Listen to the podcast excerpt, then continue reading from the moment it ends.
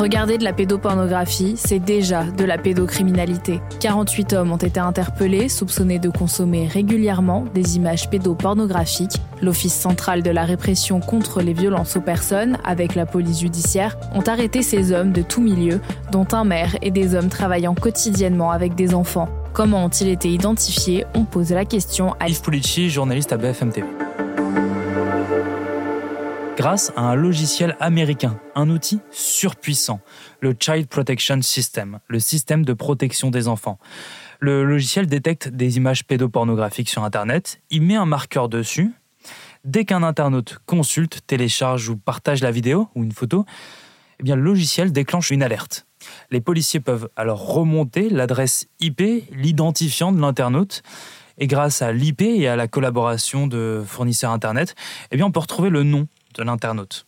Selon la Child Rescue Coalition, une association de protection des mineurs qui a créé l'outil, tout le monde peut être retrouvé, même après un déménagement, même si l'internaute utilise un VPN, un réseau privé qui masque l'IP. Toujours selon l'association, le logiciel a permis à la police d'arrêter 13 800 personnes dans le monde entier. Est-ce qu'on peut arrêter des pédocriminels seulement grâce à ce logiciel? Non, les informations ne sont souvent pas suffisantes, mais grâce à l'alerte, la police peut surveiller si les consultations sont massives et récurrentes, si l'internaute a des antécédents judiciaires, s'il travaille au contact des enfants.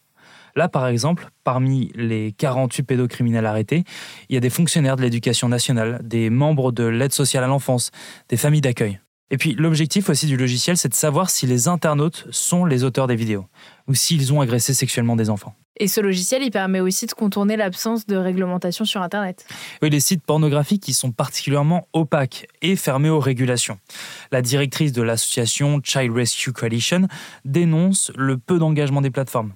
Nombre d'entre elles ont un gros problème d'utilisateurs qui se livrent à des activités suspectes, mais qui ne relèvent pas d'un comportement criminel. S'ils faisaient correspondre les données de leurs utilisateurs avec les nôtres, cela pourrait alerter des équipes de sécurité pour qu'elles examinent de plus près certains de leurs utilisateurs. Là, les suspects qui ont été arrêtés en France, ils risquent, pour avoir consulté ou téléchargé des images pédopornographiques, 50 ans de prison et 75 000 euros d'amende. Merci d'avoir écouté ce nouvel épisode de la Question Info. Tous les jours, une nouvelle question, de nouvelles réponses. Vous pouvez retrouver ce podcast sur toutes les plateformes d'écoute, sur le site et l'application de BFM TV. N'hésitez pas à vous abonner pour ne rien manquer. À bientôt!